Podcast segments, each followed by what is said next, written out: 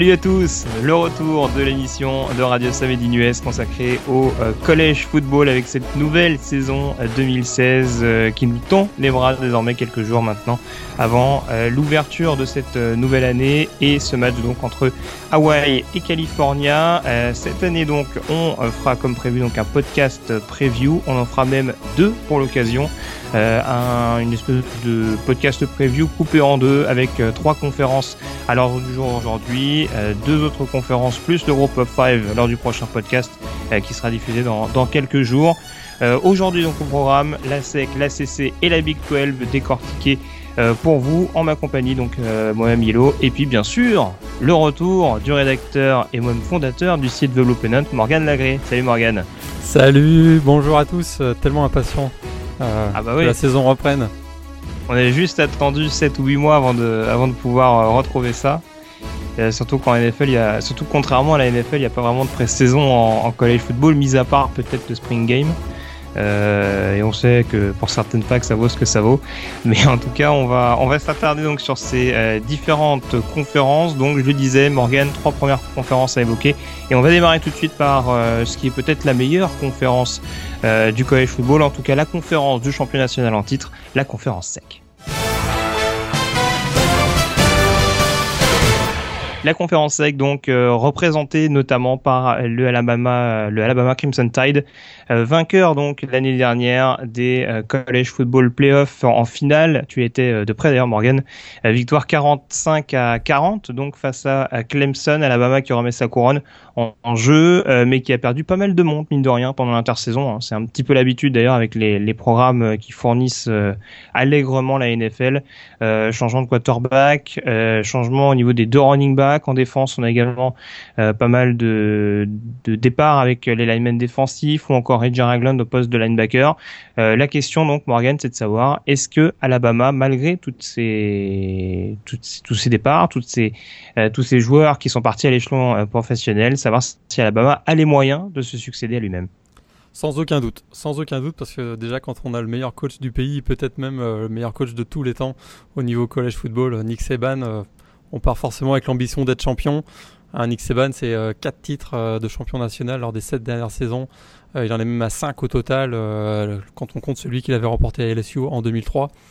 Alors comme tu l'as dit, hein, comme chaque saison, bah, de nombreux titulaires ont, fait le, le, saut chez les, chez les professionnels de la NFL. Tu en as nommé certains, hein, Derek Henry, le, running back, il y a également sur la ligne offensive avec Ryan Kelly. En, en défense, on a Sean Robinson, Reggie Ragland, tu l'as dit, Cyrus Jones chez les Patriots.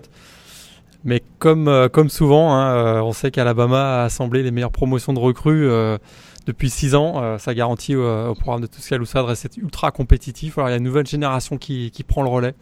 Hein, en attaque, on a, l'arrivée de, de Bo Scarborough, le, jeune running back sophomore, même gabarit que, que Derrick Henry.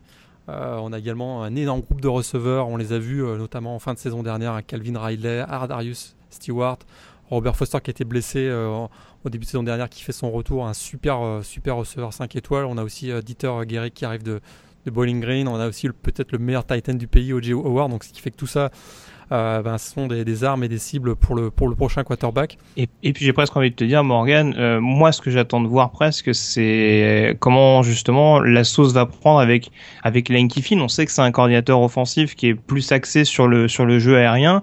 Alors quand tu arrives à Alabama et que t'as l'un des meilleurs running, si ce n'est le meilleur running du pays, et pour preuve il a été semaine Trophy, bah t'as plus tendance à, à, accentuer sur le sur le jeu à la course. Peut-être que hum, cette année, avec un jeu au sol un petit peu plus inexpérimenté, Lane Kiffin va peut-être se laisser un petit peu plus euh, des fantaisies aériennes, on va dire? Bah c'est pas du tout, euh, c'est pas impossible du tout. Euh, Lane Kiffin a quand même démontré sa capacité à modifier son, playbook, ses, différents schémas, schémas offensifs. On l'a vu en finale l'année dernière où il a complètement surpris la défense de Clemson avec la, surutilisation du Titan O.J. Howard qui, a, qui était clairement le, tournant de la finale. Donc euh, Len Kiffin, il est capable d'adapter son, son, ses systèmes de jeu. Je pense qu'il va, il va quand même encore beaucoup euh, se baser sur le, sur le jeu au sol. Euh, parce que c'est une tradition à Alabama et puis surtout la, puissance de la ligne offensive fait qu'il va avoir tendance à vouloir euh, conserver le jeu au sol. Mais, mais tout, tout, va dépendre également hein, de, du choix du quarterback finalement. Rien n'est décidé. Il y a quatre candidats euh, euh, qui ont des profils un peu différents. On sait qu'il y, a des trois quarterbacks double menace qui sont Cooper Batman qu'on avait vu l'an dernier, l'ancien 5 étoiles Blake Barnett et le jeune freshman Jalen Hurts qui pourrait bien d'ailleurs créer la surprise. On, l'a aperçu de plus en plus utilisé dans les derniers, dans les derniers entraînements. et puis il y a un joueur plus pro-style, David, David Cornwell, qui pourrait être celui que préférait Len Kiffin, mais euh, ça, va être, euh, ça va être intéressant. On n'a pas encore le, le, choix qui a été fait du côté d'Alabama concernant le, quarterback. Alors des petites inquiétudes hein, quand même pour Alabama cette saison. Euh, on sait a le départ de Kirby Smart, le, mm. coordinateur défensif qui est parti du côté de Georgia. Ça a fait d'ailleurs pas mal de vagues pendant, pendant, le, pendant l'intersaison. Il est remplacé par un ancien d'Alabama qui est passé par Florida State, Jeremy Pruitt. Donc on, finalement on garde un petit peu le, champion national hein, avec Florida State, notamment euh, il y a 2 ou 3 ans contre Burn. Tout à fait. Puis, euh, autre petite inquiétude pour Alabama qui pourrait euh, donner une possibilité à d'autres concurrents comme LSU et Ole Miss dans la division ouest de la conférence SEC, c'est un calendrier très très très compliqué pour Alabama cette année. Il démarre par USC donc le, lors de la première semaine. Ensuite, ils vont, ils vont avoir enchaîné ben, un calendrier des SEC qui est jamais facile. Puis alors cette année, c'est tout à l'extérieur, les gros matchs. Mm. à Ole Miss, à Arkansas, Arkansas qui pourrait bien venir gêner un petit peu tout le monde, à Tennessee qui est le favori dans la division Est, et puis à LSU, donc le, gros match encore du mois de novembre. Euh, ça, ça pourrait être assez problématique. Puis un dernier élément qui ferait, ben, plaide pas vraiment à la faveur hein, d'un back-to-back pour Alabama, c'est qu'une seule fois hein, depuis 1996, un programme a, réussi à conserver son titre de champion. Mais c'était Alabama en 2011-2012, donc euh, peut-être un, petit espoir quand même pour l'équipe d'Alabama qui reste le même le favori euh, dans la conférence SEC en tout cas. Ouais, et puis on sait que ces dernières années, hormis peut-être la saison 2011 où, LSU avait terminé euh, euh, numéro 1 au, pays et avait remporté la, la, finale de conférence sec, euh, généralement la conférence reste du côté de l'État de l'Alabama. et encore, je prends l'exemple de 2011, on se rappelle donc de, de l'échéance, puisqu'en finale, Alabama qui était numéro 2 avait quand même réussi à battre LSU numéro 1. Donc il y a une certaine hégémonie du côté de du côté de l'État d'Alabama à, à contester pour certaines équipes de la conférence sec. On va peut-être évoquer tout à l'heure avec les pronostics, notamment le, reste des potentiels candidats dans la division euh, Ouest. Euh, T'en parlais il y a quelques secondes à l'est, c'est quand même assez intéressant. On a une division qui apparaît un petit peu coupée en deux, avec euh, quatre équipes pas mal en retrait, donc en l'occurrence euh, South Carolina, Tennessee, Missouri ou encore euh, Vanderbilt. Et puis on a, on va dire, une, bataille à trois qui s'annonce entre Florida, vainqueur de la division l'année dernière, Georgia, avec l'arrivée, tu en parlais, de, Kirby Smart comme head coach, Tennessee, qui en effet fait partie des, des, des principaux favoris, qui est même peut-être l'épouvantail de cette division. Euh, qui, pour toi, les meilleures armes pour, pour dominer la conférence Est aujourd'hui La division Est, pardon, aujourd'hui? Euh, Pour moi, Tennessee, c'est l'équipe qui est le mieux, armée. Euh, tout simplement parce que ils ont le plus de, de, possibilités offensives, notamment avec donc Joshua Dobbs, le, quarterback. C'est une équipe qui a également beaucoup de stabilité dans son, dans son effectif. Un 18 titulaires de retour, la quasi-totalité des playmakers de la saison dernière, que ce soit en attaque et en défense. Je le disais, Joshua Dobbs, donc le, le quarterback, mais on a aussi Jalen Hurd, le running back, euh, qui est même bien secondé par un backup, Alvin Kamara, qui, serait titulaire à peu près partout euh, ailleurs au pays. Euh, en défense, il y a Derek Barnett sur, le, sur la ligne défensive. Au second rideau, il y a Jalen Reeves, maybe peut-être le meilleur linebacker de la, de la SEC. Hmm. Et puis, il y, a des, il y a des playmakers aussi sur les, sur les équipes spéciales avec Cameron Sutton et Evan Berry sur les retours de, de coups de pied. Alors, tout ça, ça fait vraiment beaucoup, beaucoup de joueurs qui sont capables de faire basculer un match à eux tout seuls. Euh, on notera quand même aussi l'arrivée euh, de Bob Shoop, donc le, le, coordinateur défensif de Penn State, qui fait un retour dans, le Tennessee puisqu'il était déjà à Vanderbilt il y a quelques saisons. Et c'est peut-être là que, le bas blesse hein, du côté de, Tennessee. C'est que le secteur défensif a été souvent solide pendant trois quarts temps, mais a régulièrement craqué en fin de rencontre. On se souvient des matchs de l'an dernier euh, face à Oklahoma et, Florida, où, alors qu'ils avaient le match en main, ils se sont laissés dépasser cette année avec peut-être l'arrivée de Bob Shoop. On va, on va changer ça. C'est un, un, un, coordinateur défensif qui est extrêmement rigoureux. Et puis, euh, euh, le fait de, aussi d'avoir d'accueillir Alabama le 15 octobre prochain, euh, ben, ça pourrait mettre, ça pourrait être un avant-goût hein, de, la, de, la, finale de la conférence SEC, mais ça pourrait aussi donner un énorme momentum à Tennessee s'ils arrivaient à, remporter ce match-là. pour moi, Tennessee, c'est l'équipe la mieux armée parce que du côté de Georgia et de Florida, il y a quand même pas mal d'incertitudes.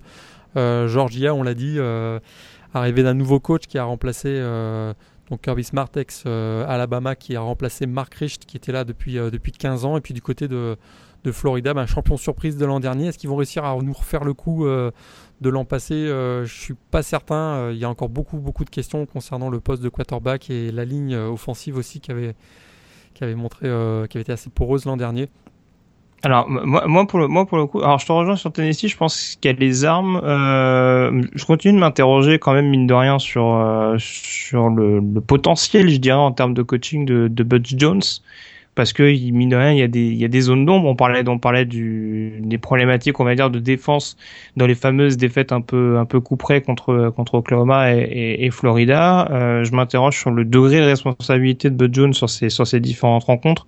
Et on sait du côté de Tennessee, ça fait grincer quelques dents quand même euh, euh, sa capacité justement à aller chercher des des succès importants, des, des succès qui arrivent à lancer justement une, une certaine dynamique, un certain momentum pour permettre aux Volunteers de, de franchir un cap et c'est un peu l'année ou jamais d'ailleurs parce que là on arrive quand même sur une certaine fin de cycle. Hein. Mine de rien, il y a quand même pas mal de joueurs, peut-être à l'instar d'Olmis l'année dernière où il y a peut-être pas mal de joueurs qui vont se présenter à la draft NFL euh, en fin de saison. Euh, pour Floride, concernant Florida, alors je, te rejoins encore une fois, il y a pas mal de zones d'ombre. Euh, je continue quand même à penser que la défense des Gators est peut-être, selon moi, la deuxième meilleure de la conférence SEC derrière Alabama. Euh, il y a vraiment énormément de playmakers dans, dans cette équipe. Euh, on sait que un joueur comme Jared Davis est euh, également, à l'instar de, de, de Jalen Reese Mavin, sans doute un des, un des meilleurs linebackers et un des, un des meilleurs joueurs en poursuite du pays. Euh, au niveau du poste de, de cornerback, on a quand même deux excellents joueurs avec Tabor et, et Wilson. Et puis moi, ce que j'ai remarqué, moi ma principale interrogation concernant Florida, c'est forcément le poste de quarterback. On sait que Luke Del Rio est euh, arrivé donc euh, transféré en provenance d'Oregon State, si je me trompe pas. Euh, et on s'interroge sur le potentiel de Del Rio à mener l'attaque de Florida. Euh, c'est vrai que d'un autre côté, j'entends des gens qui expliquent que Florida a bien été en finale de conférence sec avec Trion Harris. Donc a priori, euh, il y a moyen que avec un joueur comme Del Rio, qui a, un profil peut-être un peu plus un peu plus pocket passeur que pouvait être Harris, il y a moyen que ça passe. Euh, après, si on si on s'arrête également sur Georgia, on sait que euh, les Bulldogs, même avec une, même avec un début d'air, on va dire, euh, ils vont recevoir Tennessee, ils vont jouer Florida sur terrain neutre. Euh, donc, il y a peut-être à ce niveau-là, on va dire, au niveau du calendrier, un certain avantage. Euh, il me semble pas d'ailleurs que Florida ou Georgia jouent Alabama sur leur sur leur calendrier, contrairement aux Volunteers. Donc c'est vrai que ça m'a donné une passe d'armes intéressante. Euh, J'aurais peut-être plus de faveur pour pour Florida sur ce pronostic-là, mais très honnêtement, c'est tellement ouvert que, euh, que ça va être passionnant de, bout en bout. Euh, on ira tout à l'heure Morgan hein, concernant les pronostics. On n'oublie pas d'en parler de, cette échéance, on va dire, au niveau de la tête de la, division Est. Euh, alors, on sait que dans la conférence Est, donc il y a beaucoup de, de places établies, de places fortes aujourd'hui. On en citait quelques-unes tout à l'heure. Euh, il y a des programmes aussi qui sont un peu plus dans un flou artistique, on dira. Euh, Texas A&M où il y a quelques soucis en interne, Auburn qui a l'air de stagner depuis quelques mois, euh, Mississippi State qui euh, va perdre, qui a déjà perdu d'ailleurs son, joueur star Dak Prescott qui, a rejoint la NFL. alors concernant ces programmes, pour qui il faut être inquiet, pour qui il faut être un petit peu plus optimiste? Moi, je suis assez optimiste en fait pour Texas A&M. Euh, mhm. beaucoup moins optimiste pour Auburn et Mississippi State. Je, vais en parler dans, euh, juste après. C'est euh, pour Texas A&M, c'est vrai que comme tu l'as dit, l'intersaison a été ultra ultra tendue. On a trois quarterbacks, jeunes quarterbacks qui ont tout simplement quitté le navire et qui sont qui sont partis. Il y a eu des coachs aussi. Hein. Il y a, exactement, il y a eu des coachs euh, qui ont pété les plombs sur Twitter. Résultat, euh, ils ont pris la porte. Il y a des scandales euh, dans des cliniques où on vient essayer de faire la promotion du football à la jante féminine et on, on utilise des slides Photoshop sexistes, pas Photoshop, mais des, des, des, slides de présentation sexistes. Donc, résultat, il y a eu, ça a été beaucoup de controverses avec Texas A&M. Maintenant, faut pas oublier que sur les dernières années, c'est des solides classes de recrues. Euh, probablement, Texas A&M, c'est ça ce qui me rend très optimiste. Euh, l'un des meilleurs groupes de receveurs au pays avec euh, des joueurs comme Christian Kirk qu'on avait découvert l'an dernier, Speedy Noyle qui est toujours très très bon dans, le slot. On a Ricky Seal Jones, super joueur. Josh Reynolds, qui est le, receveur de qu'on retrouve souvent sur le qui va qui chercher beaucoup de, de ballons dans le trafic. Euh, on a aussi euh, ben, l'arrivée l'an dernier, on en avait parlé de John Chavis, donc euh, l'ex-coordinateur défensif d'LSU, qui est arrivé à Texas A&M, qui a permis à, la défense des, des Aggies de faire vraiment d'avoir des très très très gros progrès et avec l'éclosion de joueurs comme Miles Garrett, probablement le meilleur pass rusher du pays. 12 mm. sacs l'an dernier. On a Deshaun, son, son acolyte Deshaun Hall de l'autre côté, qui est également très très prometteur. On a Delon Mack, le defensive tackle, qui est super bon. On a aussi, on a découvert l'an dernier un Armani Watts, qui est un gros frappeur, près de 130 plaquages l'an dernier. Et ce qui me rend encore plus optimiste pour Texas A&M, c'est un calendrier qui est, qui est quand même assez favorable. Euh, ils vont démarrer avec un gros match contre UCLA, l'occasion de prendre un, bon élan. Et euh, derrière, leur, gros match, à part un déplacement à Alabama, leurs gros matchs vont être à domicile. Tennessee, Ole Miss, LSU, tout ça, ça va être joué à College Station. Alors c'est ce qui me rend assez optimiste. Et puis, en plus, ils ont, euh, ils ont deux anciens joueurs des Sooners qui, qui, sont arrivés via des transferts. Il y a euh, donc le, running back Keith Ford. Qui avait été bloqué par Samaje Perrine donc du côté d'Oklahoma et puis on a bien sûr le quarterback préféré de, de Katy Perry Trevor Knight qui a été transféré donc d'Oklahoma vers, Texas A&M c'est un peu ce point d'interrogation. Hein. C'est le, enfin, le poste de quarterback. Je me fais pas trop de soucis parce qu'on a vu mine de rien que Trevor Knight avait un gros potentiel, même si après, euh, euh, voilà, l'arrivée de Baker Mayfield a, rapidement redistribué les cartes. Euh, ce poste de running back, c'est peut-être ce qui pose aujourd'hui un problème. Alors, c'est pas forcément le, secteur privilégié de euh, Kevin Somlin. Hein. On sait que c'est lézard avant tout et ça se voit au niveau du recrutement et au, niveau de l'impact du jeu offensif. Mais euh, va peut-être falloir également réussir à trouver ce, ce, complément. Euh, ce qui a pu être par moment très Carson sans forcément l'être sur la durée, va falloir vraiment trouver un, joueur efficace euh, au niveau du jeu à la course. Ouais, peut-être. Je, je, suis, quand même assez optimiste hein, pour, pour je répète, pour Keith Ford. C'est un joueur qui était, qui avait vraiment un gros potentiel au moment de son, son recrutement. Je, je suis, je pense qu'il a, il va, il va pouvoir, il a l'opportunité de, vraiment euh, de, montrer ce qu'il a, son, tout son potentiel et je suis, assez, assez optimiste quand même pour, euh, pour ce joueur. Donc comme je disais, je suis un peu moins optimiste pour Auburn.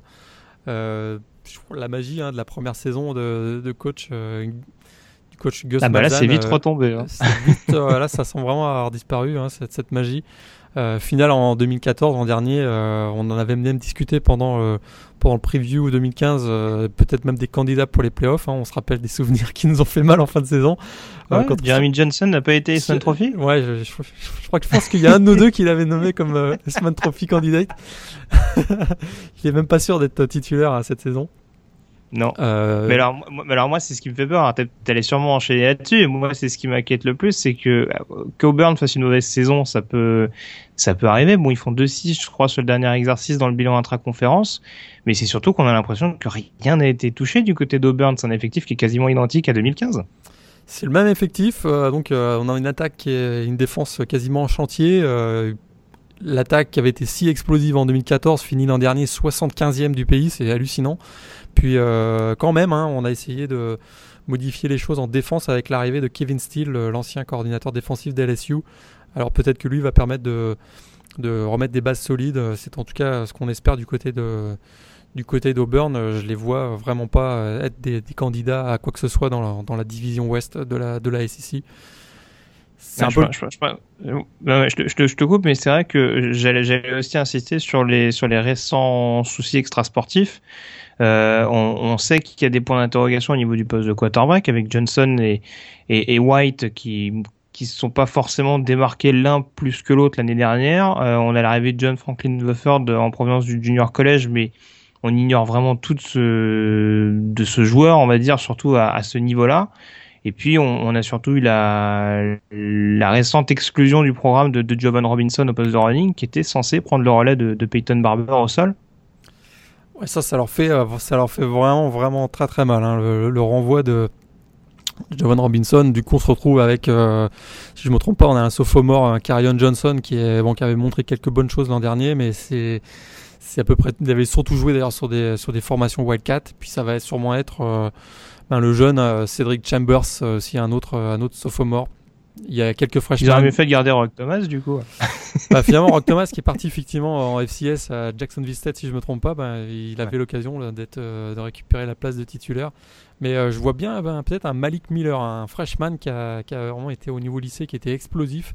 Il va peut-être récupérer le, poste hein, de, Peyton Barber qui avait été euh, si, euh, si, fort l'an dernier. C'est sûr que du côté des playmakers offensifs, hein, euh, du côté d'Auburn, on, les cherche vraiment, que ce soit au niveau des receveurs, des, running backs, même la, ligne offensive, c'est difficile aussi.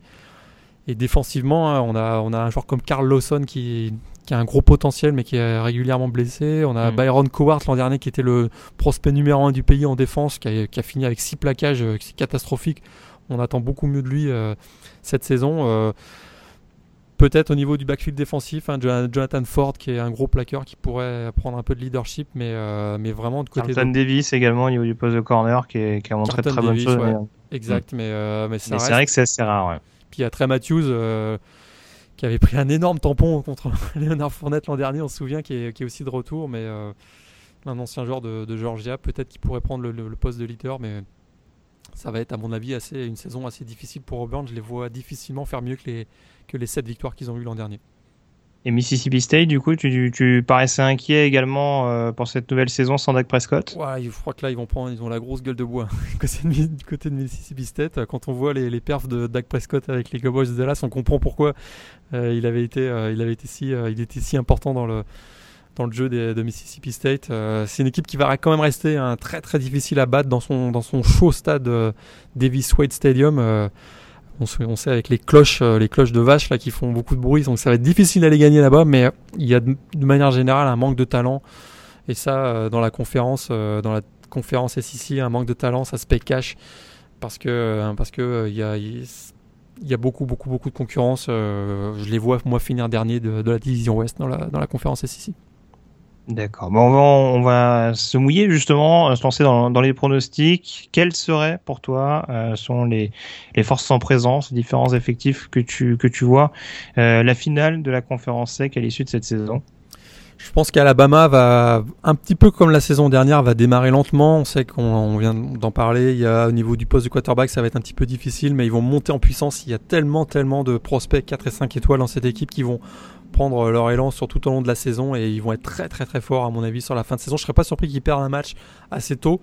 Euh, assez, genre septembre ou, début octobre, mais qui derrière. Bah, ils, jouent, ils jouent All Miss assez vite comme l'année dernière. Voilà, hein. c'est typiquement le match piège pour eux parce qu'ils ont perdu les deux derniers matchs contre All Miss. All Miss, c'est la seule équipe d'ailleurs à avoir battu Alabama dans la conférence SEC. Euh, ils pourraient perdre ce match-là à Oxford, donc face à, Alabama, face à All Miss, puis derrière reprendre euh, le momentum comme ils l'ont fait l'an dernier. Donc je les vois moi gagner la, division, euh, la, division Ouest qui va être encore une fois hein, une grosse, grosse, grosse bataille à mon avis entre Alabama, Ole Miss, LSU, peut-être euh, Texas A&M si ça se passe bien au, niveau du poste de, quarterback. Et tu les vois affronter qui du coup? Alors bah, je les vois affronter Tennessee. pour moi Tennessee c'est c'est le, favori. Je pense que Florida et Georgia sont un tout petit peu en dessous par, par, rapport de, par rapport à Tennessee. Bah écoute, euh, alors concernant la conférence Ouest, euh, la division Ouest, je vais y arriver décidément, on sent que c'est la reprise. Euh, forcément, oui, Alabama, Alabama paraît au-dessus. Euh, J'étais très intrigué par euh, le potentiel d'LSU, comme beaucoup j'imagine. c'est une équipe, il me semble avoir déjà fait la comparaison l'année dernière, mais qui ressemble beaucoup, on va dire, en termes de potentiel sur chaque poste à l'équipe de 2011. Euh, la, seule zone, enfin les deux zones d'ombre forcément, c'est le poste de quarterback avec Brandon Harris, et puis c'est ce nouveau système défensif en, avec l'arrivée de, de, Dave Aranda, l'ancien coordinateur défensif de, de Wisconsin. Euh, il y, a, y, a, des joueurs que je vois bien s'implanter dans ce système 34. Euh, je pense qu'un joueur comme Arden Key, outside linebacker, peut faire vraiment beaucoup de dégâts. Euh, ça me paraît plus compliqué pour d'autres, donc je serais un peu plus mesuré. Après, je vois bien Alabama, par exemple, aller, aller se prendre des pieds dans le tapis du côté de Bâton Rouge. Donc je me dis qu'LSU a, a peut-être ses chances, peut-être éventuellement sur un tiebreaker ou quelque chose comme ça. Ça peut tourner en faveur des Tigers. T'en parlais un petit peu tout à l'heure. Alors euh, c'est, on va dire, un, un, outsider à suivre, mais je le mettrai pas non plus totalement dans, dans la lutte pour la conférence sec. C'est Arkansas. Il y a eu beaucoup, beaucoup de renouvellement, on va dire, au niveau de cette de cette attaque, changement de quarterback, de running back. Euh, le tight end titulaire, même si je pense que Jeremy Sprinkle derrière est capable de prendre le relais. Euh, la ligne offensive et surtout les gardes, qui, quand on sait que le jeu à la course est vraiment prépondérant dans les systèmes offensifs euh, prônés par Brett Bielema, euh, ce sera forcément quelque chose à suivre. Donc c'est là-dessus que je pense qu'Arkansas aura du mal à, à, suivre sur la durée. Mais euh, si je devais faire un petit pronostic, allez, je, je me mouche, je tenterais quand même un, un petit LSU Georgia. Euh, parce que euh, j'ai vu de bonnes choses de la part des, de, de Jacob Eason qui est pressenti comme étant le, le futur quarterback des, des Bulldogs. Euh, en espérant bien entendu que, que, Nick Chubb revienne à son meilleur niveau du côté euh, du côté du jeu au sol de, de Georgia. On sait qu'avec Mark Rich c'était un petit peu le l'ADN de cette équipe d'Athènes. Euh, J'ai du mal à me dire que ce sera plus forcément le cas avec Kirby Smart, surtout euh, que c'est les Nick Saban et qu'on a vu qu'à Alabama ça courait quand même énormément. Donc euh, j'y vais avec un petit LSU euh, Georgia, Alabama Tennessee. Tu mettrais qui du coup en vainqueur de cette finale de conférence? Je pense qu'Alabama va, va garder son titre dans la SEC. Très bien. Bah écoute, moi je miserais sur LSU contre contre Georgia pour cette conférence. C'est qu'on a fait le tour donc sur. tu voulais tu vas rajouter quelque chose un, dernière toute dernière petite chose, c'est il y a un match insolite hein, euh, pour l'équipe, pour une équipe de la SEC, c'est euh, le Battle of Bristol, hein, un match euh, entre Tennessee et Virginia Tech qui aura lieu du côté d'un stade NASCAR, donc où on va essayer de battre le nouveau record NCAA pour le nombre de spectateurs. On vise les 150 000 spectateurs, ce sera le 10 septembre. ça, ce sera vraiment assez intéressant pour une équipe de la donc Tennessee contre Virginia Tech. Très bien. Bah, je pense qu'on, je pense qu'on en parlera euh, assez euh, longuement euh, lorsque le match aura lieu, parce que pour le coup, cette deuxième semaine de saison régulière sera pas l'une des plus passionnantes pour, pour m'être penché dessus d'assez près. Donc, on aura le temps de, ah, rien à voir avec la, parler également et de voir à peu près l'engouement qu'il y a eu sur cette, sur cette rencontre. Rien à voir avec la première semaine qui va être assez, assez exceptionnelle. ah bah oui, on est souvent gâté pour les, pour les semaines d'ouverture, on va dire en college football. cette année, ça fait pas exception à la règle et on, on en, on en sera très, très content euh, on, en a terminé donc avec la conférence SEC la conférence du champion national en titre. On va donc s'intéresser à la conférence du finaliste en titre, l'ACC des Clemson Tigers.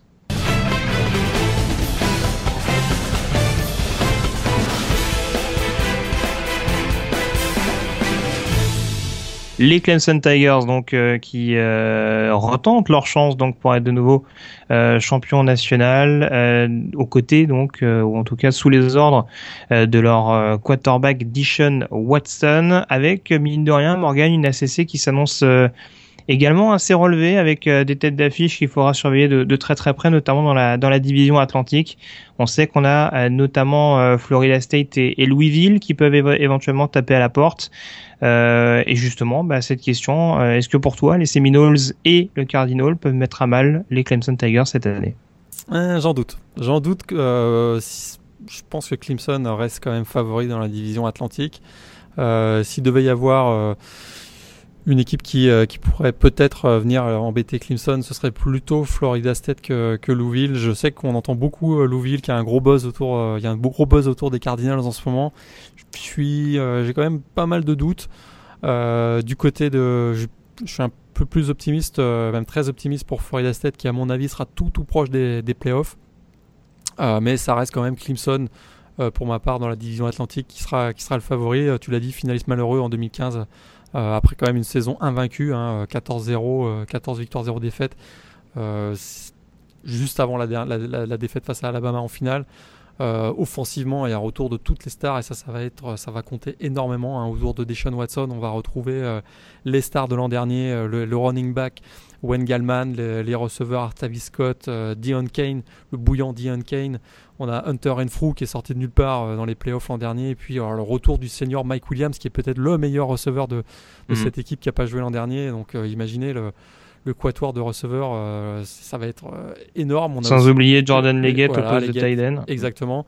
C'est sûr qu'en défense, euh, ils ont perdu énormément, énormément de joueurs. Hein, Shaq Lawson, Kevin Dodd, tout ça, ça a été des premiers choix de draft, si je ne me trompe pas. Il y avait aussi le cornerback numéro 1, Mackenzie Alexander, les deux safety titulaires, Jaron Curse, TJ Green, sans oublier le middle, middle linebacker, BJ Goodson. Ça fait beaucoup, beaucoup de monde à remplacer. On se dit que ce sera insurmontable. Mais il ne faut pas oublier qu'à la dernière, à la même époque, on disait à peu près la même chose. Euh, qu'il y avait beaucoup beaucoup de stars de Clemson euh, de la saison 2014 qui étaient partis. On avait, des gros doutes sur, euh, sa capacité à justement à garder un, niveau de jeu élevé. Ben, finalement, ils, ont, nous ont montré qu'ils étaient capables. Puis cette année, on a encore hein, une nouvelle génération qui arrive. Des Carlos Watkins au niveau du pass rush. Il y a le freshman Dexter Lawrence hein, au niveau du, du run stop qui va être encore qui va être peut-être une des révélations de l'année. Il y a le le, cœur et l'âme de cette défense des Tigers, c'est un Ben Bulwer qui, sera encore de retour au niveau du second rideau. Puis il y a un joueur, un playmaker au niveau du backfield défensif qui a un Cordrea Tankersley qui, qui revient. J'aime beaucoup Davo Swinney, hein. il donne beaucoup beaucoup d'énergie, le, coach hein, des Tigers. oui, puis tu parles de la défense, mais je pense qu'ils ont, mine de rien, l'un des coordinateurs les plus sous-estimés au pays parce que le, boulot que fait Brian Venable justement pour arriver à développer euh, euh, ses, défenseurs, arriver à, leur faire. Euh, à décupler, on va dire, leur potentiel. Encore une fois, euh, des joueurs comme, t'en parlais il y a deux minutes, hein, mais des joueurs comme Dodd et comme Lawson, on, on les attendait peut-être pas à un tel niveau de performance. Donc, euh, je pense en effet que euh, même si peut-être au niveau du pass rush, il y a peut-être pas de, de, joueurs qui vont se révéler, sait-on jamais. Voilà, avec avec justement comme tu le disais, cette énergie qui arrive à insuffler Dabo Sweeney et, et, et, le, travail de l'ombre qui arrive à faire Venables. bon, je, pense également que les Tigers ont, une carte à jouer, sont très difficiles à, mettre à mal. Euh, du côté de Florida State, je continue de penser également que c'est un mal pour un bien cette blessure de, Sean McGuire qui est intervenue il y a, quelques jours. Euh, je suis pas sûr que c'était la, solution, on va dire, sur le moyen terme. Donc euh, éventuellement André François, si c'est bien euh, lui qui est censé prendre le relais. A priori, ça va être lui parce qu'on a appris la suspension là de, du troisième quarterback, un Malik Henry. Mm. Euh, suspendu pour une partie de la saison au moins. Donc ce sera Deandre, euh, François. jeune quarterback très prometteur, mais qui va être un peu qui va être lancé dans des conditions pas forcément idéales pour un jeune joueur comme ça, parce avec un gros match en prime time le lundi soir face à Ole Miss, il va falloir qu'il ait vraiment la tête sur les épaules.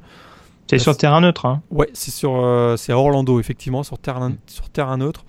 Euh, il a la chance quand même de compter euh, autour de lui un candidat au Trophy-Man, un Davin Cook qui avait gagné, euh, qui avait quasiment atteint les 1700 yards au sol et 19 touchdowns l'an dernier sur, sur une jambe quasiment. Il était blessé pratiquement toute la saison. Il a, a eu des stats hallucinantes. Il y a aussi un des, des, excellents receveurs du côté de Florida State avec un Travis Rudolph par exemple. La, ligne offensive est aussi costaud avec, Roderick Johnson. la défense en dernier, hein, qui, qui a été des joueurs qui avaient peu d'expérience et qui l'ont acquise justement l'an dernier. Il hein, faut, rappeler que les Seminoles, c'était la seule équipe au niveau NCA à avoir euh, à n'avoir pas encaissé plus de 25 points euh, au cours d'un match l'an dernier. C'est quand même assez phénoménal. Et on a découvert des, leaders comme euh, Josh Sweet au niveau du, pass rush ou Matthew Thomas au niveau du second rio. Puis surtout hein, l'émergence du, gros, gros, gros frappeur Derwin James, un sophomore qui va prendre vraiment le, le relais du, du leader qui était, qui était Jalen Ramsey. Du côté de la défense de, Florida 7, ce qui me fait vraiment penser que euh, Florida 7 est certainement la plus grosse menace pour Clemson parce que comme je disais, Louis, Louisville, j'ai quand même des gros gros doutes. On sait qu'il y a un jeune quarterback, un Lamar Jackson, qui, qui est probablement le successeur hein, de, Teddy Bridgewater dans le, dans le cœur des fans de Louisville. Un running back, tu veux dire? C'est ou presque un running back, effectivement. effectivement c'est un, quarterback euh, Dual Threat, donc c'est mes quarterbacks préférés. Regardez jouer Lamar Jackson, c'est un de mes, c'est mes quarterbacks préférés à regarder jouer. C'est peut-être d'ailleurs un des problèmes parce que c'est un joueur qui, euh, qui, qui, prend beaucoup de risques euh, au niveau, de ses, niveau du physique. Euh, face à des défenses comme Clemson, Florida 7, il pourrait, il pourrait, ça pourrait être difficile pour lui et les blessures pourraient être un des facteurs importants pour, pour Louisville. Défensivement, il, ça reste quand même très costaud. D'ailleurs, c'est assez surprenant hein, parce qu'on sait que c'est une équipe qui est dirigée par, Bobby Petrino, qui était plutôt un, stratège offensif. Ben là, beaucoup des victoires de, de l'an dernier sont passées par la défense, euh, une défense qui est d'ailleurs dirigée par Todd Grantham, l'ancien de, Georgia. Alors, on a vu euh, des joueurs comme Devante Fields, hein, l'ancien de TCU, qui au niveau du pass rush a été la, révélation euh, l'an dernier. On a aussi Kiss Kelsey, un autre linebacker très très solide à l'intérieur. Et puis, euh, et puis on a deux anciens joueurs de Georgia, euh, Josh Harvey Clemons et euh, Shaq Wiggins qui dans le backfield défensif qui sont, qui sont très très solides. Pour Louisville, c'est une équipe très expérimentée, un 18 titulaires de retour, mais j'ai quand même un doute sur. qui a aussi fini avec un gros momentum l'an dernier, 6 victoires sur leurs 7 derniers matchs, une, démonstration lors, du, lors de leur bowl.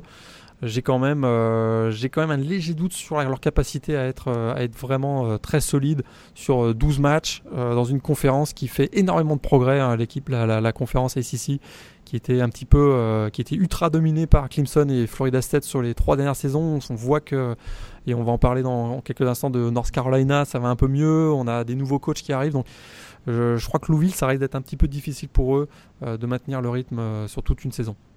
Non, et puis c'est plus ou moins lié à ce, à ce rythme et cette régularité que tu évoques, mais euh, je faisais la blague sur Lamar Jackson, c'est clair que selon moi, Bobby Petrino va surtout devoir trouver un quarterback euh, vraiment sur la durée, parce que c'est vrai que ces dernières années, euh, on sentait qu'il avait quelques solutions, mais ça s'était rapidement remis en question, on va dire. Euh, bon, Lamar Jackson a l'air de montrer quelques bonnes choses, mais euh, encore une fois, si s'il fait pas, s'il polie pas un peu plus son jeu, je dirais, euh, il peut, il peut se retrouver euh, aussi rapidement sur un siège éjectable que ses prédécesseurs. Donc euh, voilà, moi c'est, peut-être la zone d'ombre que je surveillerai le plus du côté de Louisville. Après, en effet, il y a un potentiel, ne serait-ce que sur l'aspect défensif, qui est, qui est mis en place donc par, par Todd Grantham. on y vient donc à cette conférence coastal justement avec North Carolina champion euh, plus ou moins surprise hein, de la division Coastal l'année dernière. Euh, on a le départ de euh, Marquis Williams, notamment son quarterback de la saison passée. Est-ce que forcément les Tarils sont moins bien armés en ce qui concerne leur division?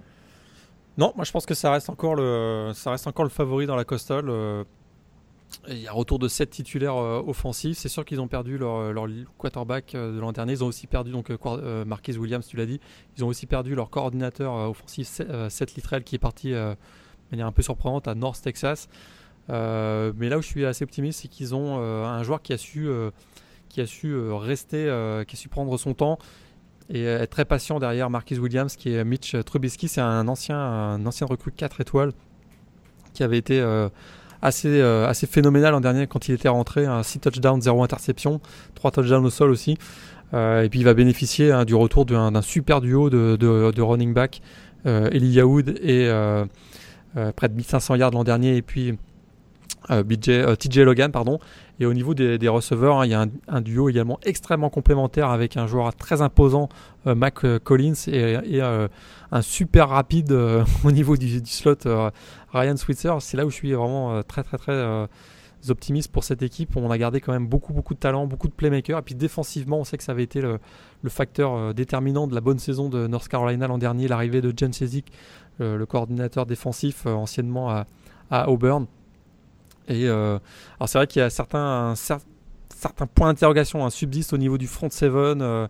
Et euh, surtout, les deux dernières performances de North Carolina avaient été, euh, défensivement avaient été épouvantables. On se souvient des, plus de 600 yards accordés à Clemson en finale de l'ACC. Et euh, est-ce que j'ai besoin de le rappeler? Les 645 yards au sol qu'ils avaient accordés à Baylor, au Russell Athletic Ball. Dont la moitié pour Johnny Jefferson. Voilà, voilà tout à fait. qui est parti de Baylor d'ailleurs depuis. Euh, mais bon, c'était un mauvais souvenir, c'était un bowl. On sait que les bowls sont des matchs un peu particuliers. Il peut y avoir des distractions, euh, notamment euh, dans la semaine précédente, les bowls.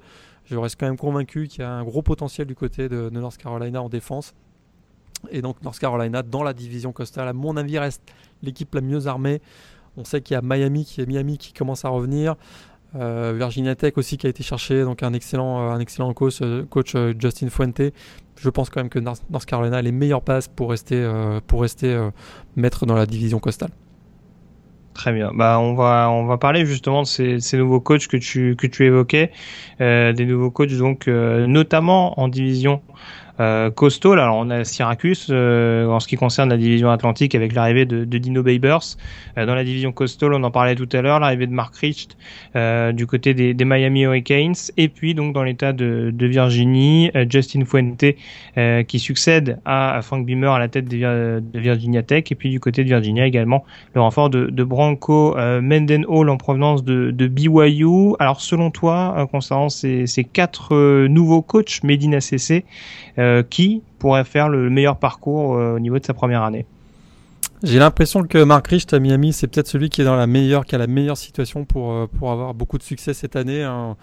Ils sont, en tout cas, les Hurricanes ont vraiment fait un super, un gros gros coup en faisant revenir au Bercail un ancien étudiant, donc Miami, Mark Richt, qui a passé comme 15 saisons à la tête de Georgia avec énormément, énormément de succès.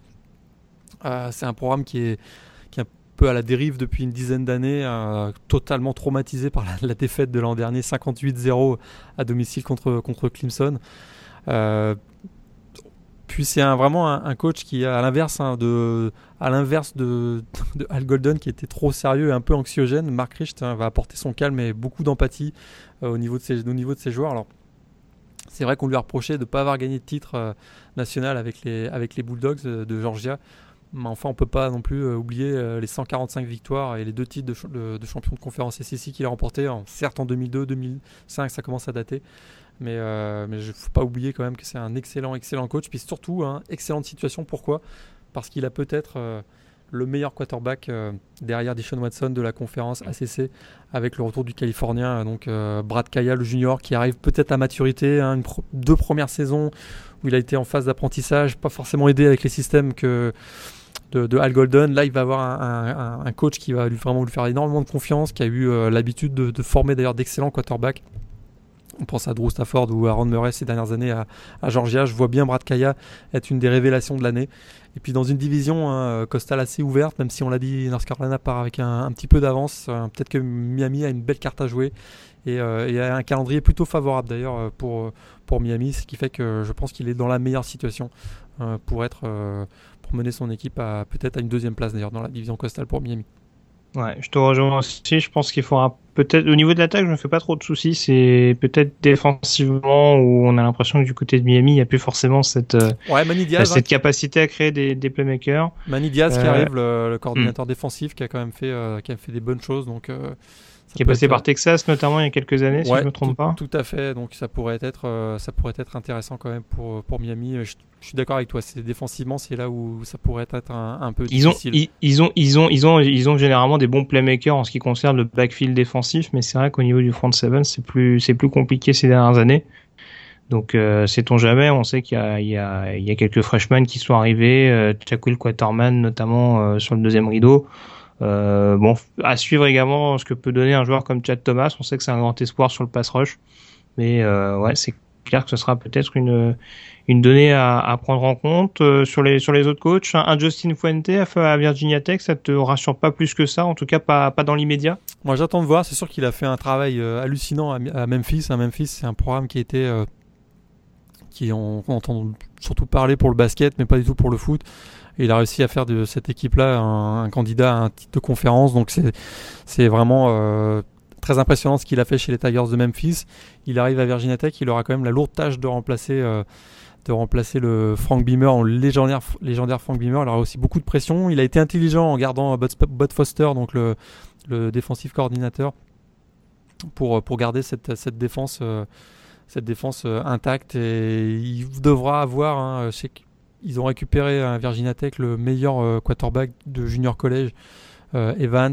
C'est, ça va tourner beaucoup, euh, beaucoup autour de lui. ça va être quand même pour moi assez difficile. Il y aura, il y aura au moins une période de transition de, une à deux années avant que, ça, Virginia Tech, à mon avis, redevienne vraiment dominant dans, dans la conférence ACC. On en vient, Morgan, au, pronostic au niveau de cette finale de conférence ACC. qui vois-tu donc comme participant et, qui pour la remporter? Alors, dans la division Atlantique, euh, pour moi, ce sera Clemson.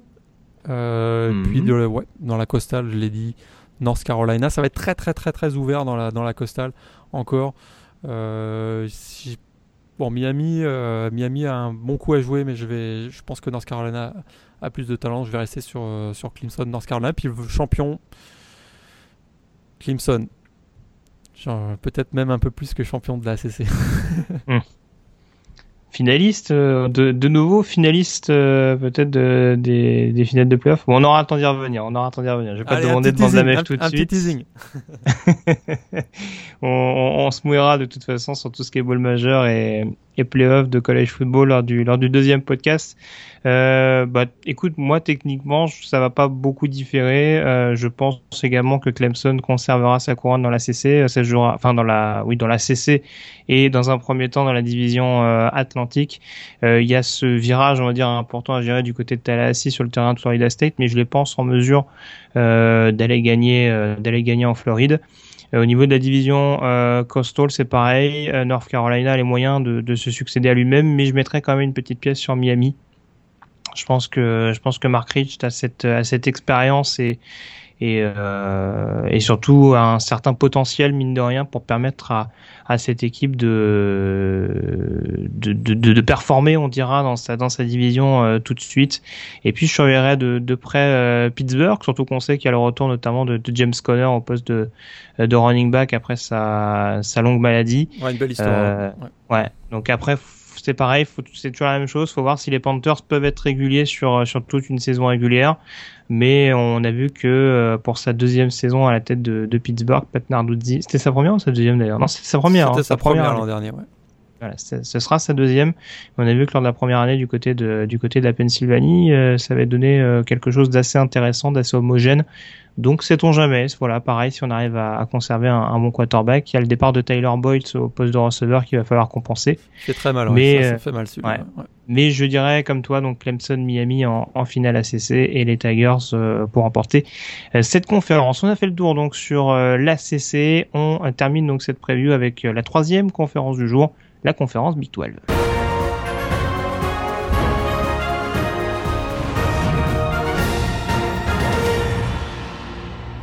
une conférence au cœur de l'actualité, mon cher Morgan. On sait qu'il y a eu euh, pas mal de, de rumeurs d'expansion. Enfin, c'est même plus des rumeurs maintenant, hein, parce que c'est, euh, c'est quasiment acté. Donc, il y aura au moins deux. On sait jamais euh, avec eux. On sait jamais. Oui, c'est vrai. ça change beaucoup. Il y a pas mal de revirements de, de situations, de changements d'avis. Mais en tout cas, a priori, euh, ça devrait donc, on devrait avoir deux nouveaux pensionnaires de la conférence Big 12 euh, euh, dans les prochains mois pour euh, pour aboutir à, à la création, on dira, à la nouvelle création euh, d'une d'une finale de conférence Big 12. Euh, T'as des favoris d'ailleurs des, des, des personnes, des, des programmes qui bah, plus peut-être pour rejoindre cette conférence Big 12 C'est tellement, c'est tellement confus, on n'y comprend tellement rien. C'est sûr qu'ils ont annoncé qu'il y avait une expansion, ils ont annoncé une expansion sans, sans indiquer les, quelle allait être la procédure. Est-ce que c'était deux? Est-ce que c'était quatre? Est-ce qu'il y, a des, y a des équipes qui avaient donné leur accord, qui sont plus trop d'accord? Texas et Oklahoma disent bah, finalement 10 c'est pas mal si on arrive à faire une finale de conférence. Ils ont eu l'autorisation hein, de la NCA de faire une finale de conférence, bien, bien qu'il soit uniquement 10. Donc on est, c'est très très confus. Alors si je, si je devais donner des favoris, euh, je, pense que Brigham Young ce serait quand même un bel ajout parce que ça leur permettrait d'aller vers l'ouest, euh, donc vers, vers l'Utah, le Salt Lake City. Houston, c'est sûr que c'est un énorme marché télé avec, euh, donc avec bien sûr la, je la quatrième ou cinquième plus grosse ville aux États-Unis. Donc ça, ça, semble être intéressant. Moi, je pense que Cincinnati, c'est pour eux, c'est aller euh, en plein cœur de la Big Ten là dans le nord. Euh, ce serait aussi très intéressant. Gros marché aussi, Cincinnati. Si je devais en choisir deux, je dirais peut-être euh, Houston et Cincinnati. Un Brigham Young, on sait qu'il y a eu des problèmes avec des histoires de, de code de conduite qui, qui étaient un peu difficiles. Donc on ne sait pas trop exactement ce qui, va, ce qui va se passer, mais si je devais en donner deux, là je dirais Houston et, et Cincinnati. Un autre dernier plan hein, qui pourrait être intéressant, c'est en, Floride. Là on viendrait carrément aller mettre une équipe en plein cœur de la SEC Nation ou de la ACC Nation du côté donc de peut-être donc de South Florida ou Central Florida. Donc, euh, mais bon, je pense Cincinnati et Houston sont, mes deux favoris. Bah, je, te, rejoins globalement, surtout que pour moi, s'il devait y avoir que deux candidats, euh, ou en tout cas que deux candidats retenus, je pense que il y aurait en effet un candidat à l'intérêt sportif en premier lieu et un autre à l'intérêt purement économique, purement euh, marché, euh, marché, on va dire télé ou enfin voilà tout ce qui tout ce qui a trait au, au domaine un peu plus euh, économique. Euh, très sincèrement, j'ai du mal à voir la Big 12 passer outre Houston. On sent qu'il y a quelque chose qui commence à se créer du côté des Cougars. On sent que le fait que Tom Herman soit resté du côté de Houston, c'est pas tout à fait innocent. Il y a peut-être dans l'idée de euh, permettre à cette, à cette équipe de, de, poursuivre son émergence, pourquoi pas dans une, dans une conférence encore plus relevée.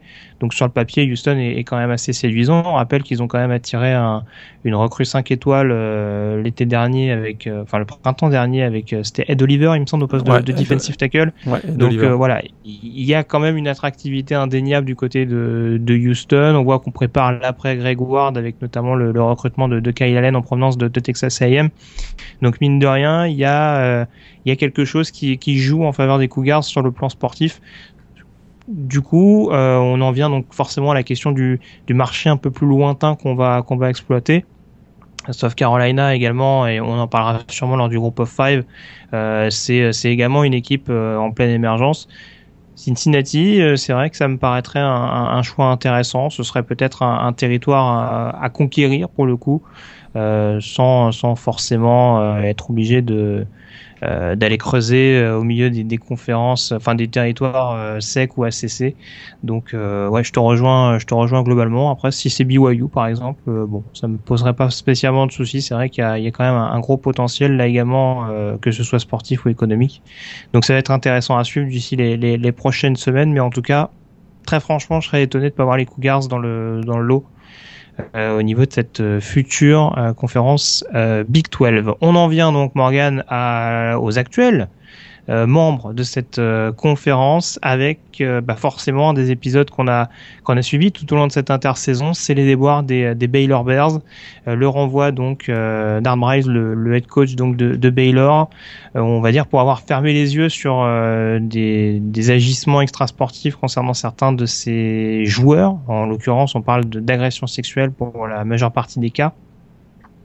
alors on sait que Baylor est un petit peu ennemi avec TCU. Alors je vais faire un parallèle, on va dire un petit peu maladroit, mais on sait que du côté de TCU, il y a pas mal de départs également, euh, avec notamment donc Boykin, Josh, Do Docton, etc., etc.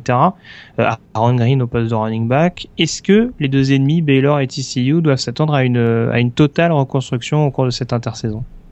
Bon, en fait, euh, moi je vois deux trajectoires totalement opposées.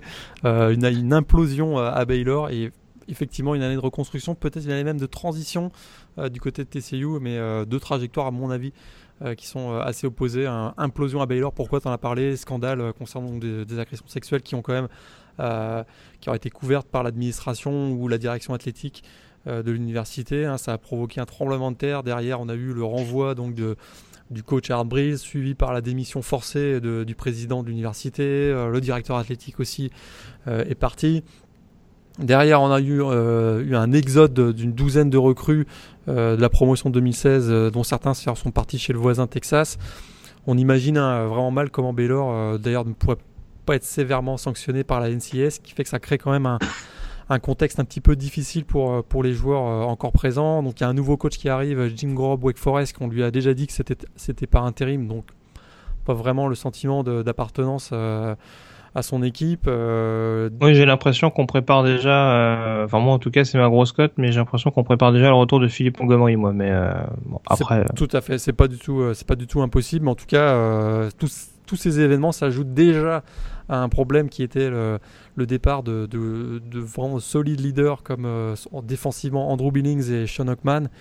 Et puis au niveau de l'attaque, le départ de Corey Coleman et Jay Lee du côté des receveurs. C'était déjà pas une situation facile.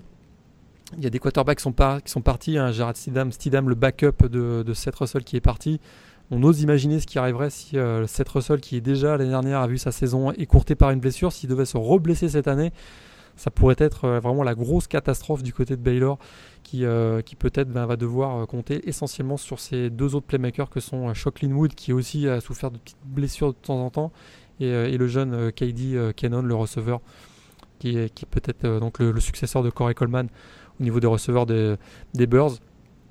Et oui, et euh, puis, et, et t'en parlais un petit peu le poste de running back avec donc euh, cette grave blessure, on va dire, de, de Johnny Jefferson qui du coup leur retire une, menace sur le jeu au sol.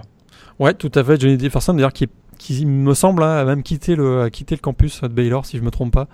Donc ça leur a en plus enlevé euh, encore une nouvelle menace. Hein. Donc comme je le disais, ça va essentiellement tourner autour de, de Chuck Linwood le running back et, euh, KD Cannon, donc le, le euh, moi, vraiment, cette équipe, comme je disais, je, je les, sens pas vraiment. Euh, je serais pas surpris qu'ils terminent avec un, 8-4 ou 7-5. On sait qu'ils ont un calendrier, les trois premières semaines, qui sont quand même assez faciles avec des cupcakes qui devraient leur assurer au moins 2 à 3 victoires moi vraiment je ne serais pas surpris de les voir à 7-5 en, fin de saison Baylor pas du tout le cas pour TCU TCU, euh, ces deux années, euh, donc Texas Christian, ces deux années euh, de saison, des deux dernières saisons exceptionnelles, marquées par un titre de champion en, 2014 dans la, dans la Big 12, 23 victoires sur, le, sur leurs 26 derniers matchs.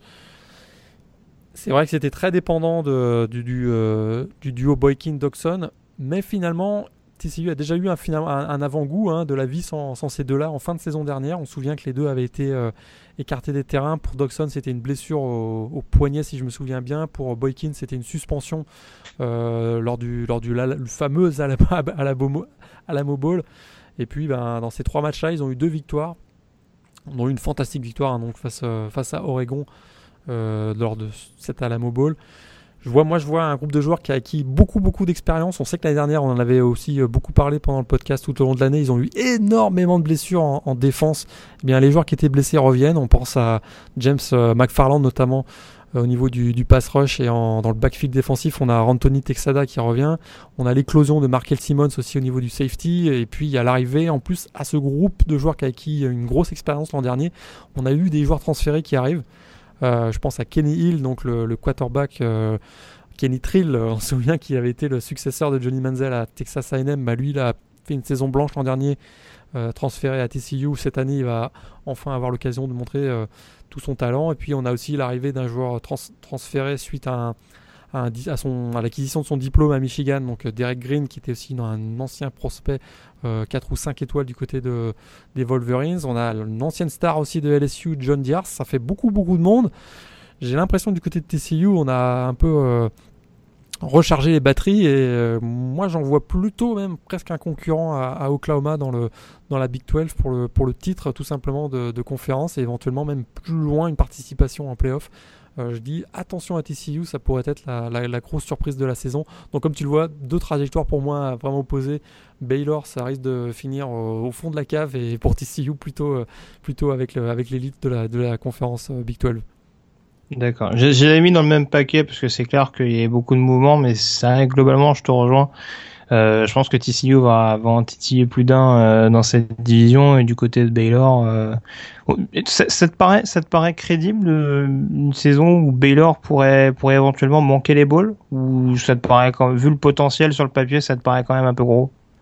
Vu, le potentiel, ça me paraît ça me paraîtrait quand même assez surprenant, surtout que dans la Big 12, il y a quand même des équipes comme comme Kansas, Iowa State ou même Kansas State cette année, on va avoir beaucoup de difficultés, ce qui fait quasiment trois victoires assurées, plus comme je disais tout à l'heure, euh, leurs trois premiers matchs qui généralement sont, sont des matchs très faciles face à, à, d'autres, euh, d'autres universités, plutôt euh, parfois même du FCS. Ça leur fait quasiment six victoires assurées.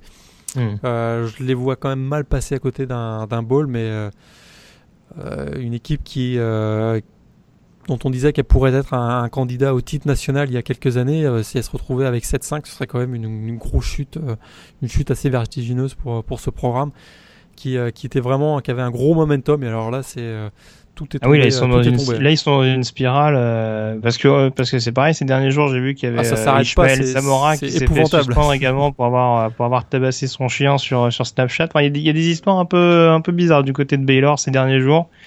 Euh, y a, à mon avis, il y a des poupées vaudou qui traînent quelque part, euh, notamment du côté de, de Texas Christian, j'en doute pas. Mais euh, ouais, il va falloir s'attendre à une saison un peu compliquée du côté de Baylor. Forcément, l'une des attractions du côté de la conférence Big 12 Morgan, c'est euh, l'état de l'Oklahoma. On sait que les Sooners et les Cowboys sont souvent au coude à coude hein, dans les premières places de cette euh, conférence. Alors, euh, qui sera maître de cet état? Est-ce que Oklahoma peut conserver son titre ou est-ce que Oklahoma State euh, peut prétendre à, retrouver les sommets de cette, de cette Big 12 Oklahoma State, ça, reste très costaud, mais je crois qu'Oklahoma hein, n'a qu'une seule idée en tête, c'est retourner au College Football Playoff pour effacer la, la défaite la dernière en demi-finale face à Clemson. Oklahoma est vraiment très revanchard cette année. Ils sont menés, on sait, par le, sensationnel quarterback euh, de Altret, euh, Baker Mayfield, euh, qui a été exceptionnel l'an dernier. ils ont reconquis donc le, titre de champion de, Big 12 l'an passé. Une lecture de jeu et un sens de l'improvisation formidable. avec lui, ils sont capables de, battre n'importe quelle équipe. Je crois qu'ils peuvent aussi compter sur le, sur le retour du duo hein, Samaj Perrine et Joe Mixon qui, qui avait qui a pris beaucoup de maturité après des débuts un peu euh, difficiles du côté d'Oklahoma. C'est vrai qu'ils ont perdu Sterling Sharp, leur, euh, leur, receveur vedette, mais il y a l'éclosion hein, de, de Dédé Westbrook par exemple, ou Mark Andrews. Il y a aussi l'arrivée de Geno Lewis, un joueur euh, diplômé qui était à Penn State, qui arrive aussi à amener un petit peu de profondeur à ce poste de receveur. Le seul bémol pour cette équipe, peut-être deux bémols. C'est la ligne offensive, 41 sacs l'an dernier accordés. Difficile, va, falloir gommer cette, cette carence. On sait qu'il y a un, tackle comme Orlando Brown qui pourrait, qui pourrait aider dans ce secteur-là. Et puis, c'est une perte hein, de, de, gros leadership. l'an dernier, ils avaient quand même Charles Stapper, ils avaient Eric Striker, ils avaient euh, Zach Sanchez qui étaient quand même des fortes personnalités. Ça, ça va être difficile à, à remplacer. Va falloir que les, Charles Walker ou les, ou les Jordan Thomas hein, prennent le relais, le, cornerback. Et peut-être là qu'il y, a un petit risque. Ils sont quand même bien coachés avec Bob Stoops. Il y a beaucoup de talent. Ils ont montré l'an dernier qu'ils étaient capables de gagner les gros matchs. On se souvient à Tennessee, vous avez vraiment été formidable dans le, dernier, dans le quatrième quart-temps. Euh, du côté d'Oklahoma State, ça reste costaud, je le disais. Euh, perdre quand même de gros, joueurs en défense avec Emmanuel Ogba et Kevin Peterson, le cornerback. En attaque, ils ont toujours, euh, Mason Rudolph et le quarterback et le receveur James Washington. À l'inverse, par contre, de l'an dernier, euh, les Cowboys, et c'est là où j'ai un gros bémol, c'est que l'an dernier, ils ont joué tous leurs gros matchs à domicile. Cette année, il va falloir aller à Texas Christian et à Oklahoma. Ça risque d'être très très très difficile pour Oklahoma State. je pense qu'ils peuvent terminer troisième de la conférence parce que euh, Baylor se casse la figure et que West Virginia, à mon avis, n'est pas encore assez euh, armé au niveau du talent pour pouvoir euh, compétitionner avec eux, mais ils vont rester certainement derrière Oklahoma et TCU, à mon avis. Très bien. Bah écoute, euh, ouais, je te, rejoins, je te rejoins également là-dessus. Décidément, on n'est pas très, on, a, du mal à, se, à être partagé euh, sur ces sur ces opinions. Euh, c'est clair que je mettrais, enfin, j'ai toujours du mal à, à vraiment jauger le, le niveau d'Oklahoma State. Euh, en effet, pour moi, ils ont ils ont l'un des meilleurs quarterbacks quand même au, au pays. Euh, je suis un peu intrigué par le poste de running back, notamment le, le retour de Barry Sanders Jr. On sait que euh, il a jamais vraiment performé du côté de Stanford, mais sait-on jamais Peut-être que euh, sur un système offensif comme ça, euh, sur les de son père, ça peut éventuellement, ça peut éventuellement coller. Euh, voilà, on sait qu'il y a eu quelques, on sait qu'il y a eu quelques soucis quand même. Ils ont un receveur notamment qui s'est qui s'est blessé il y, a, il y a peu de temps. son, Marcel Eitman, c'est ça qui va qui va manquer les qui va manquer pardon les premières semaines. Après, c'est vrai que James Washington étant étant étant une telle menace, on va dire sur le jeu profond je me fais pas trop de soucis du côté des Cowboys. Après, on sait qu'à l'instar peut-être de, Baylor notamment, euh, défensivement, euh, s'ils n'ont pas un gros pass rusher, ils peuvent euh, ils peuvent prendre énormément de points sur chaque rencontre. Euh, ouais, Oklahoma me paraît quand même un petit peu au-dessus par rapport à, Oklahoma State, mais ça promet en tout cas un, un, duel intéressant tout au long de la saison et puis des Bedlam Series qui restent également assez euh, indécise en tout cas sur le papier, parce que c'est vrai que des fois on a vu quelques bouillons, il me semble que ça avait été le cas notamment euh, la saison passée avec la large victoire des, des Sooners. On termine forcément Morgan cette euh, prévue sur la conférence Big 12 en parlant des Texas Longhorns avec euh, ce qui s'apparente de plus en plus à une dernière chance peut-être pour euh, pour Charlie Strong. Euh, gros recrutement pendant l'intersaison, quelques espoirs. Est-ce que vraiment c'est la dernière carte que va jouer l'ancien head coach de Louisville? Ah, certains disent même que c'est le chant du cygne pour, lui. Euh, c'est clairement sa dernière chance. C'est clairement sa dernière chance. Euh, euh, deux premières saisons ultra décevantes. Il était arrivé avec, avec, un gros buzz autour de lui. On pensait qu'il allait redynamiser rapidement le, programme de Texas. C'est pas le cas. Hein. Une fiche de 6-7 en 2014, 5-7 l'an dernier. On attendait beaucoup mieux. des lourdes, lourdes défaites qui ont vraiment marqué le programme en 2014, on se souvient des déroutes face à BYU et TCU. En 2015, l'an dernier, euh, une catastrophe d'entrée, une raclée subie face à Notre-Dame et euh, un autre bouillon euh, pris face à Texas Christian. Ça, ça a laissé des traces. On Ils avaient même perdu contre Iowa State, hein, si je ne me trompe pas. l'année, oui, tout à fait, avec un gros cafouillage au niveau du, des équipes spéciales, si je me souviens mm. bien, qui était leur, un de leurs gros problèmes d'ailleurs l'an dernier c'est la pire défense hein, de l'histoire du programme l'an dernier avec 452 yards accordés par match. Euh, alors il a essayé de reprendre les choses en main. Il y a eu beaucoup de changements de coach, de coach assistant. On sait qu'il était parti avec Sean Watson et puis il y a encore une improvisation au niveau du, coordinateur offensif et encore une improvisation hein, puisque dès la défaite face à Notre-Dame, il l'a dégagé littéralement pour mettre euh, le, coach des receveurs. Le coach des receveurs n'a pas été reconduit à la fin de cette saison. Ils ont été chercher euh, le coordinateur offensif euh, de Tulsa, Sterling euh, Gilbert. Puis quand on dit chercher, c'est vraiment chercher. Ils ont carrément pris un hélicoptère pour aller le chercher de, Tulsa et le ramener à, Austin. Euh, ouais, il était pas très très loin, pourtant. Pas très très loin, c'est dans l'Oklahoma, tu le sais, mais bon, c'est quand même. C'était d'ailleurs le deuxième choix. Hein, faut... C'est pour montrer le, le, fait que Texas a du mal hein, à, se, à, se, réaffirmer dans la conférence Big 12, c'est qu'il visait Sonny Cumby, le, le, coordinateur offensif de TCU, et celui, celui-ci a finalement refusé l'offre. Ont donc dû se rabattre sur Sterling Gilbert. C'est un peu euh, humiliant pour ce grand programme de Texas de, subir des refus de cet ordre-là. Donc Quelques notes positives quand même. Euh, il y a eu des victoires de prestige hein, l'an dernier. On se souvient qu'ils ont battu Oklahoma et Baylor. C'est quand même, pas rien. Euh, et puis il y a peut-être l'émergence hein, d'un, quarterback dont on attend beaucoup, euh, Steve Butchelle, qui n'est pas encore été annoncé comme partant, mais à mon avis, ce sera, ce sera lui, notamment Gerard Hurd, l'ancien quarterback titulaire qui a été repositionné au, poste de receveur. Donc j'imagine que euh, en tout cas, il n'y a pas énormément de, conférences pour, euh, de concurrence pardon, pour, le, pour le gêner. Quoi. Ouais, il n'y a pas trop, trop de concurrence. Il y a encore, euh, il y a encore Swoops là, qui était l'an dernier, qui a joué aussi. mais là, je ne vois, pas trop, je vois pas trop comment il pourrait ne pas lancer Cible Il y a aussi Dante Foreman, le running back qui a été très solide l'an dernier. Puis en défense, hein, on commence à voir une, nouvelle génération qui arrive avec Malik Jefferson, donc le, linebacker très fort sur le pass rush. Et puis et puis on a un Dylan Haynes aussi euh, au niveau du backfield défensif. Euh, il y a quand même quelques bonnes recrues, euh, mais c'est clair, très clairement la dernière chance pour Charlie Strong. Puis il a un calendrier, un début de calendrier qui est, qui est très très très très difficile. Il retombe contre, contre Notre-Dame donc à l'ouverture. Et si je me trompe pas, dans les, dans les quatre premiers matchs, dans les cinq premiers matchs, il doit jouer Oklahoma, Oklahoma State et Baylor si je me trompe pas. Donc ça va être très très très difficile pour, pour lui de trouver le bon rythme avec des gros matchs comme ça. Ouais, et puis euh, une, donnée qui, qui, me vient à l'esprit, mais c'est vrai que un, point d'interrogation, parce que tu, tu, parlais notamment de Dante Foreman, euh, c'est clair que mine de rien, ça, il me semble que ça fait quand même pas mal d'années euh, qu'on n'avait pas vu un jeu au sol de Texas aussi, je dirais, euh, quelconque. Enfin, en tout cas, pas sans, sans un coureur exceptionnel et ou en tout cas sans un jeu au sol vraiment intimidant. Et c'est presque ça qui est inquiétant pour Charlie Strong du côté de, du côté de Texas. Sauf, face, forcément, à, euh, sauf face à Oklahoma, on se souvient que voilà. ils avaient été euh, hallucinants. Il y avait Danta Foreman et, qui sortait de nulle part et qui avait fait un match euh, énorme. Il y a Chris Warren aussi qui est. Qui euh, Oui, Chris Warren qui est sorti du chapeau, qui avait mis à l'amende notamment euh, la défense de Texas Tech, si je me rappelle bien. Euh, mais euh, oui, enfin, il y a, y, a, y a clairement du potentiel, mais on a, on a du mal vraiment à sentir un, un jeu au sol vraiment, vraiment impressionnant, notamment depuis que Charlie Strong est là-bas. Bon, après, forcément, il y a la question du quarterback et, et du pass rush qui est réglé. mais c'est vrai que c'est un peu c'est un peu plus anormal, je dirais, d'avoir la sensation que du côté des Longhorns, bah, on n'a pas vraiment euh, de, de, solution numéro un au niveau du jeu au sol. Ça me paraît, ça me paraît quand même assez. Euh, ça, me paraît une première d'avoir de, ce type d'impression euh, avec le avec le programme de Austin.